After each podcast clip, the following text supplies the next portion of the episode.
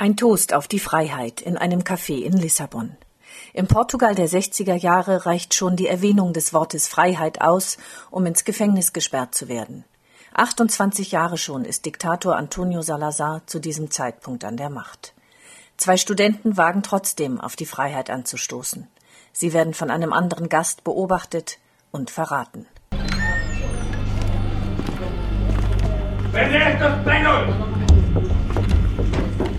Die Studenten werden noch am gleichen Abend in dem Café verhaftet und zu sieben Jahren Haft verurteilt.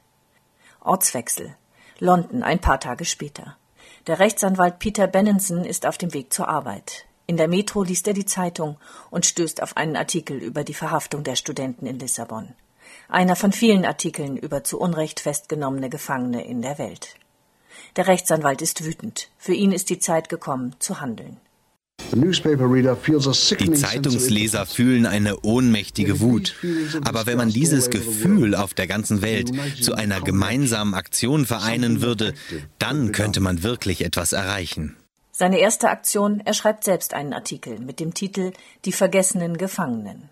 Öffnen Sie an irgendeinem Tag der Woche Ihre Zeitung und Sie werden einen Bericht über irgendjemanden finden, der irgendwo auf der Welt eingesperrt, gefoltert oder hingerichtet wird, nur weil seine Meinung oder seine Religion der Regierung nicht gefallen. Der Anwalt Peter Benenson fordert die Leser auf, mit Appellschreiben öffentlichen Druck auf die Regierungen zu machen und sich so für die Freilassung gewaltloser politischer Gefangener einzusetzen. Es ist ein Appeal for Amnesty, ein Appell für Amnestie, der Beginn der größten Menschenrechtsbewegung der Welt. Bennensons Artikel erscheint am 28. Mai 1961 auf der Titelseite der britischen Zeitung Observer und schon bald in über 30 großen Tageszeitungen auf der ganzen Welt. Bennenson hat offenbar einen Nerv getroffen. Über 1000 Menschen melden sich spontan bei ihm, weil sie mitmachen wollen. Es dauert nicht lange, da springt der Amnesty-Funke auch auf Deutschland über. Ein Freund von Peter Benenson ist kurz nach Veröffentlichung des Artikels auf einem Sommerfest für Journalisten in Köln eingeladen. Ebenfalls unter den Gästen der bekannte deutsche Auslandskorrespondent Gerd Ruge. Das war ein schwieriger Zeitpunkt, aber gleichzeitig ein guter Zeitpunkt. Einerseits war es die Verschärfung des Kalten Krieges, das größere Misstrauen zwischen den Staaten, die Verfolgung auch von Andersdenkenden und Andersredenden, auch in Deutschland müssen wir sagen, der vielen Kommunistenprozesse bei uns, der anderen antikommunistischen Prozesse in der DDR, die gegen alle Liberalen geführt wurden. Aber eine ganze Menge junger Leute, auch jüngerer Wissenschaftler, jüngerer Politiker, die fanden, eigentlich müsste man doch was machen. Sie wussten nicht was. Bis zu einem Abend, als wir eine Party hatten, ein Sommerfest in Köln. Und da waren hauptsächlich Journalisten und Schriftsteller da.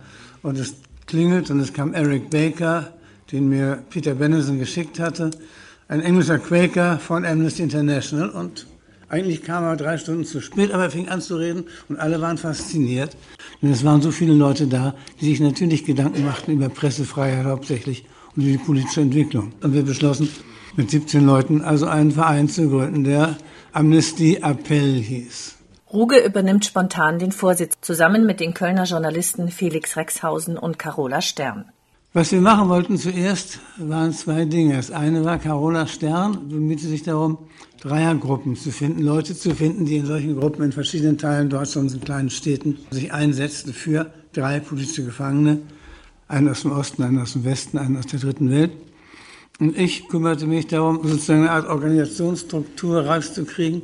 Wir veranstalteten also Konferenzen, wir riefen Leute zusammen, wir holten Politiker heran und sorgten dafür, dass es klar wurde, dies war keine einseitige Organisation. Keine Organisation, die sich für eine bestimmte politische Gruppe, eine bestimmte Weltanschauung einsetzt, sondern das war eine, die dafür war, dass die Freiheit der Meinung, die Freiheit der Rede, die Freiheit auch sich politisch zu engagieren, ohne ins Gefängnis zu kommen. Die politische Unabhängigkeit gehört bis heute zu den wichtigsten Grundsätzen der Arbeit von Amnesty. Der Einsatz für den Einzelnen und der Kampf um seine Menschenrechte steht im Vordergrund der Arbeit unabhängig von seiner politischen Meinung, unabhängig von dem Regime, in dem er lebt, unabhängig von den Kräften, die ihn unterdrücken. Deshalb finanziert sich die Organisation auch allein über private Spendengelder und nimmt keine öffentliche Unterstützung an. Der Kern von Amnesty International, das sind die Mitglieder und Mitarbeiter. Weltweit sind das inzwischen mehr als drei Millionen in 150 Ländern. Deutschland stellt mit mehr als 100.000 Unterstützern die viertgrößte Sektion von Amnesty International. 700 Gruppen arbeiten hier für die Menschenrechte mit ganz unterschiedlichen Schwerpunkten. Ländergruppen, Themengruppen, Jugendgruppen und Aktionsgruppen.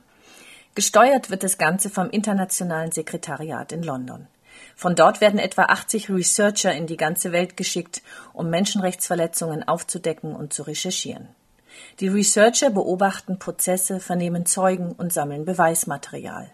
Nur wenn ein Fall eindeutig bewiesen ist, wird er veröffentlicht.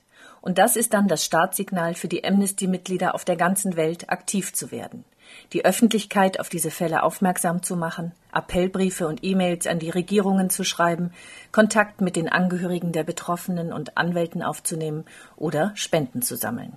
Das Symbol von Amnesty International ist eine mit Stacheldraht umwickelte Kerze, die brennt. Ein Symbol der Hoffnung, dass der Kampf nicht umsonst, dass man auch in der Gefangenschaft nicht verloren und allein ist. Der inzwischen verstorbene Peter Benenson dazu? Früher waren die Konzentrationslager und Kerker der Welt im Dunkeln. Doch jetzt werden sie von der Amnesty-Kerze erhellt, unserem Symbol. Als ich zum ersten Mal die Amnesty-Kerze anzündete, dachte ich an das alte chinesische Sprichwort, es ist besser, eine Kerze zu entzünden, als die Dunkelheit zu verfluchen.